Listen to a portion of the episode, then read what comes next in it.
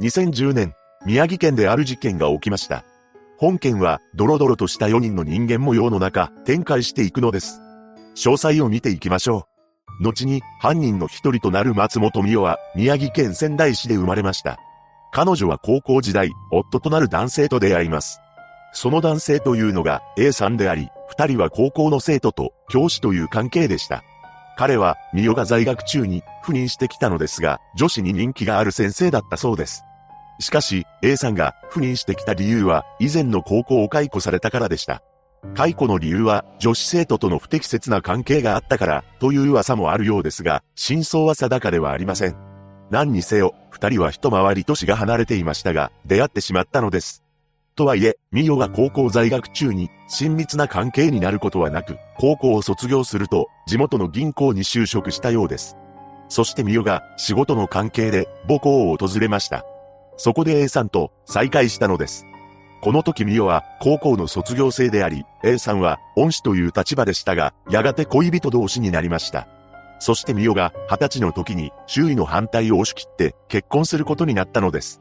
近所でも先生と元生徒という夫婦関係は有名になりますが、そのうちに一男二女と子宝にも恵まれました。当初は周囲も羨むおしどり夫婦だったのですが、徐々に二人の関係は悪化していきます。なぜなら、夫である A さんが別の女性と不倫していたからです。何でも、投資目的で購入したマンションに愛人を住まわせていたそうなのです。そればかりか、A さんはミオに対し DV もしていたと言います。さらに、彼は株取引を行っていたのですが、勤務先の学校のロッカーに株券や不動産投資の書類などを隠していました。そして資産の管理は A さん一人で行っており、妻のミオには資産状況について教えずに、毎月手渡す生活費もわずかだったそうです。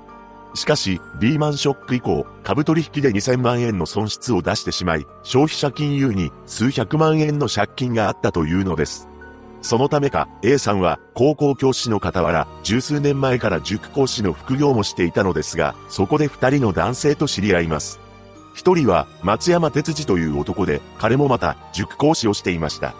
松山はアメリカに留学した経験を持ち、母親が営む不動産会社で役員を務めながら英語を教えていたのです。もう一人は梅原圭という男で、彼は塾に通っていた生徒でした。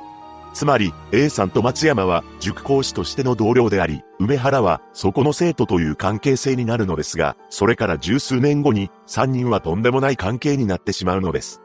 その後、A さんと松山は同僚ということもあり、仲良くなっていったのですが、次第にミオも交えて家族ぐるみの付き合いをするようになります。そして松山はミオの娘の家庭教師を務めることになったのです。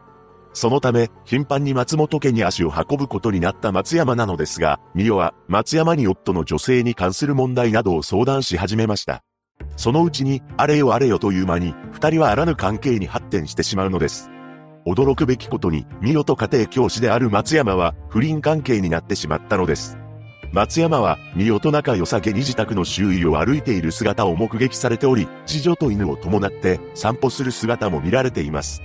そしてミオは、夫への不満を膨らませていき、松山に次のことを打ち明けたのです。夫が邪魔だ。私と夫はいつまで経っても、生徒と先生という関係だ。夫が資産の管理を一人でしている。このように愚痴を吐いていたミオは、A さんとの離婚を考えるようになります。そしてついに、別れるために弁護士にも相談を始め、離婚調停が行われました。しかし、事件前年の9月、離婚調停は不成立となってしまったのです。実は A さん自身も知人に対し離婚は時間の問題だと話していたのですが、彼は自身の名義で入手していた一軒家や複数のマンションの部屋などの資産を分割することに抵抗があり、離婚に難色を示していたそうです。おそらくは、そういった資産を分割するための条件が合わなかったせいで、離婚調停は不成立となったのだと思われます。とはいえ、お互いに不倫をしている夫婦の関係が修復するはずがなく、追い込まれたミオは、この状況を娘の家庭教師をしていた松山に相談しました。すると松山はとんでもないことを口にします。なんと、A さんの存在を消してしまえばいい、と提案し、さらには、ヒットマンが実行する、などと言い始めたというのです。つまり、松山は実行役を新たに準備し、A さんを手にかけると計画したことになるのですが、当初は、ミオ自身この計画に関して半信半疑だったそうです。しかし徐々に落ち着いた生活のためには、夫はいない方がいい、などと思うようになっていきます。そうして計画を実行するにあたり、松山が実行役に選んだのは驚きの人物でした。なんと、かつて塾で教え子だった梅原慶だったのです。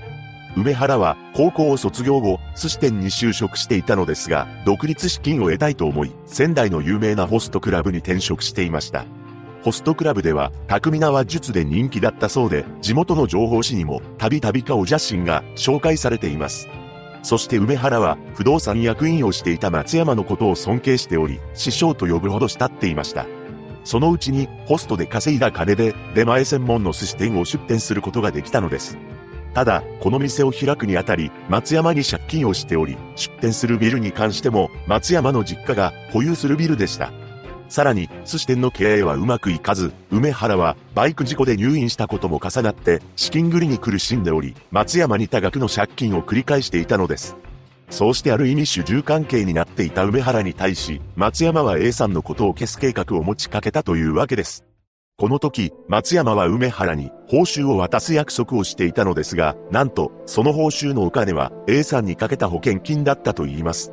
この提案を断りきれなかった梅原は、ついに実行役を引き受けてしまったのです。こうして、当時44歳の美代と当時38歳の松山は、当時27歳の梅原を巻き込みました。そして2010年の1月と2月、梅原は言われた通り、A さんを襲撃しようとしたのですが、この時はためらってしまい、失敗します。しかし、3月1日、A さんが帰宅してきたところを木製バットを使い、襲撃したのです。こうして、梅原は3度目でついに実行したわけですが、なんと、大怪我を負った A さんは翌日学校に出勤したのです。一体なぜ、その場で救急車を呼ばなかったのか、帰宅した時家族とは会わなかったのか、妻の美代がどんなリアクションをしたのか不明ですが、A さんは学校の同僚には次のように話しました。転んで速攻に頭から突っ込んだ。酔っていて記憶がない。しかし、A さんは明らかに大怪我を負った状態であり、そのうちに体調が急変し、救急車で病院に運ばれたのです。そしてそのまま2ヶ月間入院しています。ということで、計画は失敗に終わったわけですが、信じられないことに、三代と松山は、これで諦めることはなかったのです。A さんは4月30日に退院することになったのですが、この日はゴルフの練習場と歯医者に行く予定を立てていました。この予定を把握した美代は松山にメールで知らせていたのですが、松山は A さんを手にかけるには夜の方がやりやすいと考え、帰宅時間を遅らせるために歯医者の予約を午後6時に設定したのです。そして松山は梅原にメールで計画の指示を出し、梅原が再度動き出しました。その後、退院して、その日の予定をこなして帰宅してきた A さんを金属バットを持って待ち構えていた梅原が襲撃したのです。それから A さんは長男に発見されたのですが、そばには金属バットがキラリと光って落ちていました。こうしてしつこく計画を実行した結果、A さんは帰らぬ人となってしまったのです。そして梅原が実行している間、松山と美代は二人ともちゃっかりアリバイ工作をしています。というのも、犯行時、松山は長男と喫茶店におり、美代は次女と知人宅に出向いていたそうなのです。その後、美代と松山は A さんが第三者によって命を奪われたものだとして、保険金2810万円の請求手続きを開始しています。しかし、保険金は支払われることはなく、ここから松山はとんでもない行動に移りました。驚くべきことに、ミオに対し、保険金の代わりに、報酬としての金を用意するよう指示を出したというのです。これを聞いたミオは、A さんの親族名義の土地を売却するため、名義変更の手続きをしています。また、松山は、実行役の梅原にもある手紙を書かせていたのです。その中身は、すべて一人でやった、という内容の文章だったのです。こうして数々の偽装工作をしていましたが、約3ヶ月後には松山が任意同行を求められました。ここで捜査官に詰められた松山は次のように自供しています。計画を事前に、ミオと話し合い、ミオに A さんの命を奪うことを促された。さらに、梅原も逮捕され、取り調べでは、3月にも A さんを襲撃した松山から指示され、一人で実行したと供述しています。しかし、一人だけ一向に犯行を認めない人物がいたのです。それは被害者となった A さんの妻、松本美代だったのです。彼女は池シャーシャーと当日は知人宅に行っており、一切関係ないと容疑を否認しました。ただ、松山とのメールなどの証拠を突きつけられ、次第に犯行への関与を認めていったそうです。その中で、夫の A さんの株取引について、不信感を抱く原因の一つになったと話したのですが、捜査員は A さんが周囲に次のように話していたことを打ち明けました。実は A さんは子供たちが将来楽な生活ができるよう株取引を始めたと友人に漏らしていたのです。そして捜査員がミオに対し、親父の良さは子供たちが大人になってからわかる。あなたはそのありがたみがわかる前に彼をこの世から消してしまったんだと語りかけました。するとミオは号泣したそうです。その後裁判が行われ、ミオに関しては、松山が精神的に支配していた特殊な関係だった、積極的に犯行に関わったとまでは言い切れず、刑事責任は比較的少ないとして、休刑懲役20年に対し、懲役11年を言い渡しました。そして実行役の梅原には懲役18年、松山には懲役23年となったのです。裁判では保険金目的という検察側の主張は否定され、松山は身代に辛く当たっていた A さんに関係を改善するように何度も申し入れたが、受け入れられることはなく、A さんへの怒りが爆発して犯行を決意したと見るのが相当と判断されています。その後、ミオは控訴せずに刑が確定し、松山はちゃっかり控訴するも、控訴は棄却、梅原に関しては最高裁まで争いましたが、すべて棄却され、一審で出された判決が、それぞれ確定しました。三人の男女が起こした本事件。被害者の A さんが最初に襲撃された際、なぜ通報しなかったのか、なぜ大怪我を負いながら翌日学校に出勤したのか未だに謎が残ります。同僚には記憶がないと話していましたが、A さんは実行役の梅原を塾で教えていた過去があり、顔を見ていれば誰だか分かっていたはずです。一部では A さんは妻が自分の命を狙っていたと察していたのではないかという憶測もありますが、今となっては知る術はありません。二度と同じような事件が起きないことを祈るばかりです。